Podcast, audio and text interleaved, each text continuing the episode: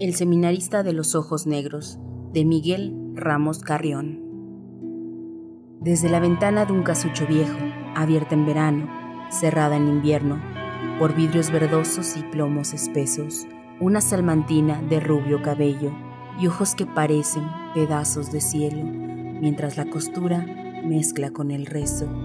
Ve todas las tardes pasar en silencio los seminaristas que van de paseo. Baja la cabeza sin erguir el cuerpo.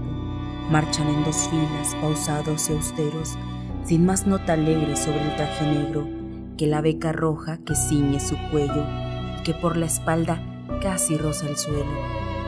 Un seminarista entre todos ellos marcha siempre erguido, con aire resuelto. La negra sotana dibuja su cuerpo, gallardo y airoso, flexible y esbelto. Él solo hurtadillas y con el recelo de que sus miradas observen los clérigos, desde que en la calle vislumbra a lo lejos a la salmantina de rubio cabello. La mira muy fijo con mirar intenso, y siempre que pasa le deja el recuerdo de aquella mirada de sus ojos negros. Monótono y tardo va pasando el tiempo, y muere el estío y el otoño luego, y vienen las tardes plomizas de invierno. Desde la ventana del casucho viejo, siempre sola y triste, rezando y cosiendo, la tal salmantina de rubios cabellos, ve todas las tardes pasar en silencio los seminaristas que van de paseo, pero no ve a todos, ve solo uno de ellos, su seminarista de los ojos negros. Cada vez que pasa gallardo y esbelto, Observa a la niña que pide aquel cuerpo marciales arreos. Cuando en ella fija sus ojos abiertos, con vivas y audaces miradas de fuego, parece decirle, te quiero, te quiero. Yo no he de ser cura, yo no puedo serlo. Si yo no soy tuyo, me muero, me muero. A la niña entonces se le oprime el pecho, la labor suspende y olvida los rezos.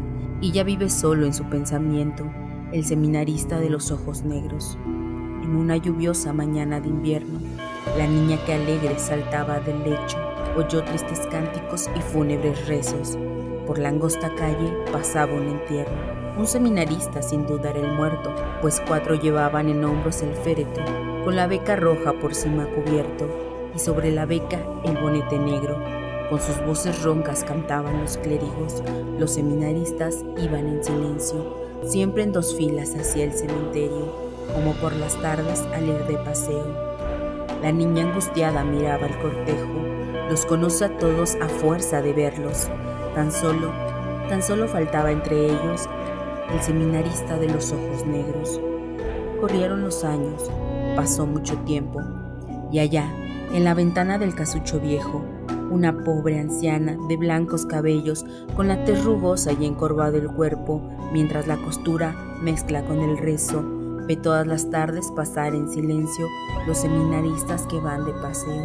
La labor suspende, los mira, y al verlos, sus ojos azules, ya tristes y muertos, vierten silenciosas lágrimas de hielo.